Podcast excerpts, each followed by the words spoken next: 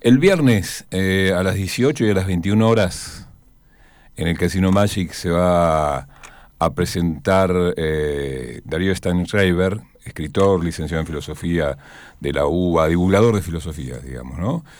Eh, profe, y Luciana Pecker, que tanto se quiere por estas pampas, periodista, escritora feminista, y ambos eh, presentan esta, esta charla de, de construir el amor, la paja, el te amo, el garche. Te pusiste colorada, negra, luego. ¿Yo? me, estás mirando mal. Espero que me inviten, tengo mucho para aportar también. y mucho se está hablando del uso de estas palabras, de permitirse estas palabras, de permitirse el goce, en definitiva, por estas horas, por lo que hablábamos hace un rato. Claro, por lo que Así que viene breve a hablar con Darío. Darío, ¿cómo te va? Bienvenido a Radio Nacional Neuquén. Marcelo Pascucio y Marcela Toranzo te hablan. Los Marceles. ¿Cómo andan? Buen día. Bien, te decía, eh, le decía a Marcela que nos venía bien porque hubo como con una reacción, podría decirse anacrónica, pacata, de los dichos de Victoria Tolosa Paz, hablando de esto de, eh, eh, en definitiva, reivindicar el disfrute, el goce, ¿no? Como parte importante de la vida.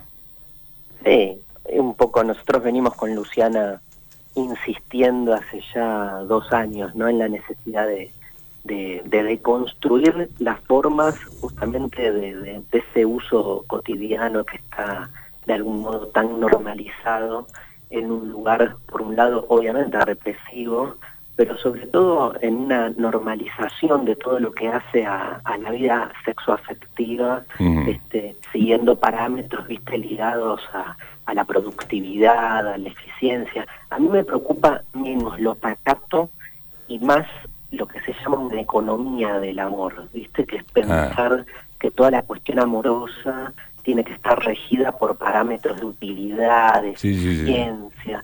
Digo, en ese sentido no, nos paramos más en, eh, en, los trabajos sobre sexualidad, amor, que empezaron sobre todo con la obra de Michel Foucault y su historia de la sexualidad, que es un, cuatro volúmenes fascinantes, siempre con nuestro lenguaje coloquial, de sí, claro, claro y proponiéndole a la gente, digamos, que venga a repensarse en esos lugares. O sea, nuestra propuesta es este, una propuesta entretenida porque hay humor, hay, hay, emoción, hay de todo lo que tiene que haber también en un espectáculo, pero no deja de ser un diálogo que busca, digamos, interpelar esas formas que tenemos demasiado instaladas. Así que el que venga se va a ir movilizado.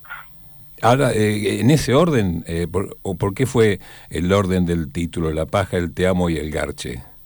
No, no, el orden es, es aleatorio. Ah, eh, elegimos tres ejes.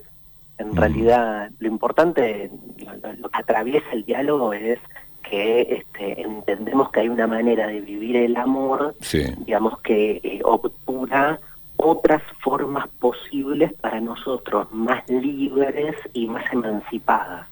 Entonces, analizar el modo en que vivimos el amor cotidianamente nos permite también entender cómo se disciplina socialmente, cómo se ejerce control, cómo detrás de esa ideal del amor romántico este, se busca todo lo contrario, una experiencia de apertura hacia el otro, digamos, ¿no? El, el, modo en que vivimos el amor es muy, es muy egocéntrico, es muy, este, está mucho más pensado en algo que me hace bien a mí y no al otro, y nosotros queremos recuperar la idea de que el amor básicamente es apertura al otro.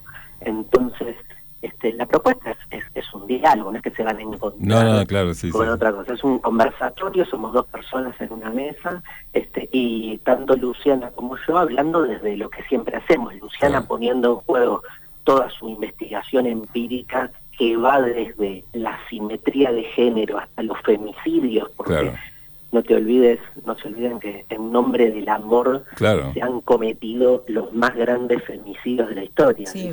Ahora, eso te iba a preguntar sobre el, uso de la palabra te amo, porque puede darse en el marco de un, amor profundo hollywoodense, en, el marco de, una situación de clímax de, encuentro sexual, o te presto una bicicleta, o te presto una bicicleta y vos me decís, gracias, te amo, porque te presté la bicicleta. Digo, el, uso es muy, muy, muy amplio, ¿no? De amplio espectro. el, un poco en nuestra propuesta jugamos también con posiciones antagónicas. Eh, Luciana defiende el uso del te amo y yo lo critico, ¿no? Hacemos como un poco de que- juego.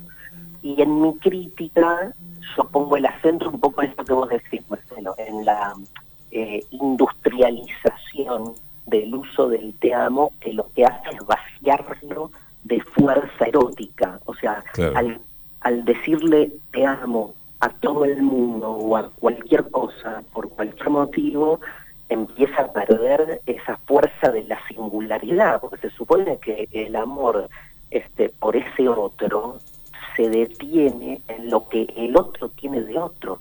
Y estás utilizando un término que todo el mundo lo utiliza de manera totalmente formal para hablar de cualquier cosa. Claro. Entonces es un poco el, el- el chiste que si alguien te dice te amo, salí corriendo, no te está amando, ¿viste? Está Claro. utilizando frases hechas. Es el tema de las frases hechas, ¿no? Claro, el tema claro. de...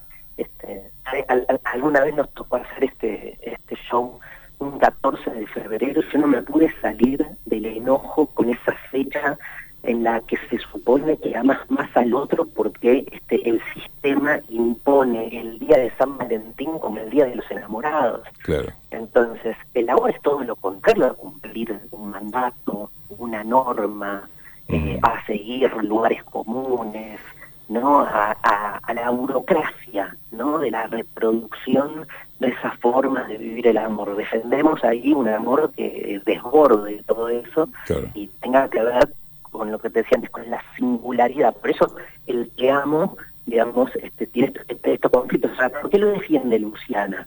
Porque por otro lado, desde el feminismo, ella visualiza este, los problemas de mercantilización y de cosificación en el vínculo con el otro que inhiben, según la lectura del feminismo, sí. la particular de Luciana, que el varón sea, digamos, mucho más conectado en el encuentro este, con el otro. Entonces el te amo parecería como esquivarse, ¿no? Muchas Sí, sí, sí. veces. Entonces, bueno, ese es un poco el, el diálogo que se va generando y que lo vamos a presentar este viernes. Eh, vos, vos hablabas de- del goce improductivo según lo- lo- los mandatos, la idea del sexo para la reproducción. Se puede decir que se avanzó bastante en su discusión, pero no tanto en la improductividad de la masturbación, digamos, ¿no? Se avanzó y... Y no tanto. en- y no tanto. O sea, Claro. se avanza en la medida en que estamos ahora en un programa de radio hablando abiertamente de Sí, esto. sí, claro. Este, pero bueno, viste que cada vez que se avanza mucho en, eh, en la apertura... Se retrocede un poco. Sí, pero porque surge fuertemente reactivamente un movimiento, digamos, para el otro lado, ¿no? Cuanto más se amplían los derechos, más gente tenés este, pidiendo que se cierren, es increíble, ¿no? Sí, ese movimiento este, dual que se da. Con, con la masturbación es, es raro el tema, ¿no? Porque sigue siendo un tema muy tabú, que habla como de cierta intimidad, sigue gozando como de la masturbación, sigue asociada, eh, sobre todo en el varón, ¿no? A, la idea de, de- de- del perdedor, ¿no? De alguien Mm. que este, si, si, si, pasa por, por la masturbación es porque no no tiene con quién tener un vínculo sexual, ¿no? Ujú. este, esta idea de que este, el pajero es el loser. ¿no? Sí, sí, sí, sí. Incluso la palabra pajero, ¿viste? Sí, Tiene toda una connotación negativa por donde quiera. no. Nada, nada bueno. Luciana juega mucho en esto con también esta idea de me da paja, ¿no? Como quien dice, eh, quien habla desde el desgano también. Sí, sí, sí, sí, sí, sí. la- no, y bueno, eh, es interesante porque, digamos, no hay manera de poder conectar con el otro si uno no tiene como mínimo un conocimiento de su propio cuerpo, de Sí, su propio placer, ¿no? Entonces, este, y, y además vuelvo sobre la idea de que en la sexualidad no se trata de ganar o perder, ¿no? Claro. Entonces, son formas que van surgiendo y me parece que lo importante es salirse siempre de la maquinaria que nos exige forma de la sexualidad como si fuese la correcta. Entonces, Claro. en la medida en que uno entienda más anárquicamente este, que puede, eh, eso es reconstruir formas hegemónicas, ¿no? Y entonces puede este, relacionarse con sus propias formas de vivir eh, los- el sexo, eh, los afectos, el amor, me parece que ganamos todos. Ahora, en la construcción de, de, estos parámetros, eh, la Iglesia tuvo un papel fundamental, digamos, ¿no? La construcción de negativa. Sí, claro, claro, claro, Sí, sí, sí, sí, obvio, obvio. Este, eh, Foucault, en Historia de la Sexualidad, libro que hiper recomiendo, no, es un, no, es un libro los cuatro, ¿no? Volúmenes, digo, no, no son complejos, sí, obviamente están fuera de, de, los lenguajes por ahí este, más propios de los medios, ¿no? Es, es leer un libro de teoría, este, pero la verdad que es, fascinante cómo va recuperando, por ejemplo, eh, los orígenes de nuestras formas de la sexualidad en el mundo griego precristiano. Y ahí se ve bien ese pasaje, ¿no? El, el cristianismo de algún modo es eh, el, mayor responsable en la articulación de nuestra manera de vivir el sexo. Eso es, es, claro en la cultura occidental. Entonces, por eso tanta insistencia muchas veces en ir hacia otras culturas, ¿viste? No sé, desde la cultura oriental, digamos, este, ni hablar de formas este, así previas al cristianismo que nos este, era nuestro mundo, ¿no? El, mundo griego era un mundo orgiástico, por ejemplo.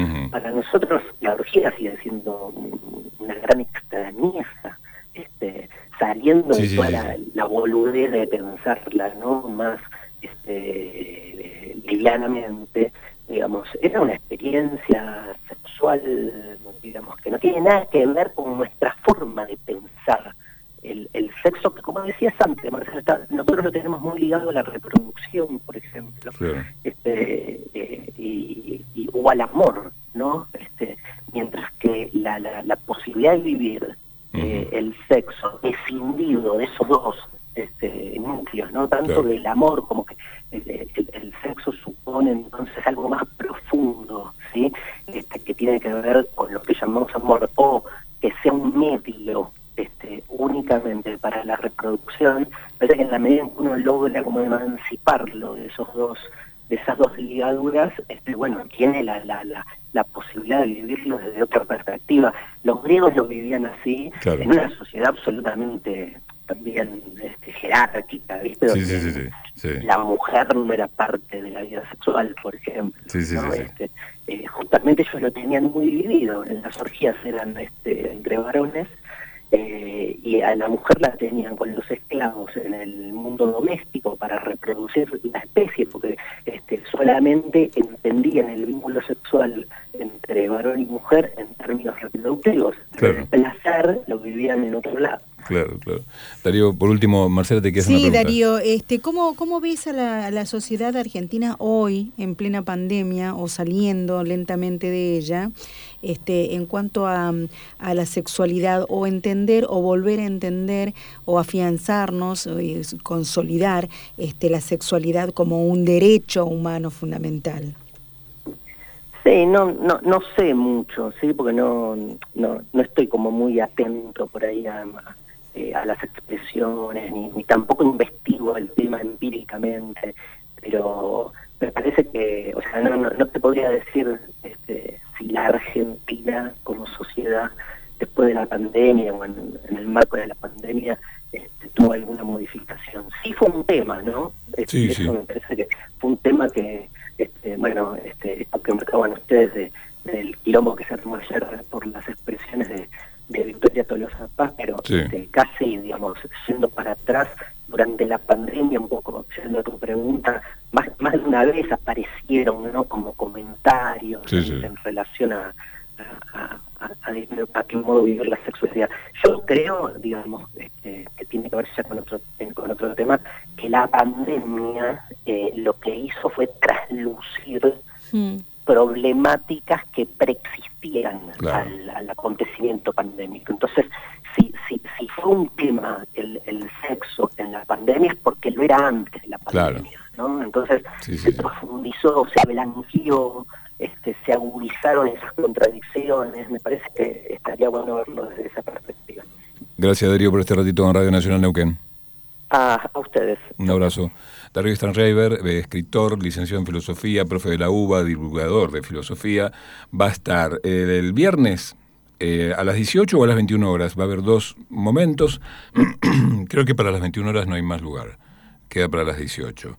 Junto a Luciana Pecker, que es periodista y escritora feminista, haciendo esta charla eh, de construir el amor. La paja, el te amo y el garche. Bueno, ¿Eh? ¿cómo no? Salud, buenos días. Eh, Bueno, buenos días, Feliz sí le decimos. desayuno. ¿eh? Claro. Me olvidé de decirle a la señora que está escuchando, el señor, que saquen a los chicos del receptor un ratito.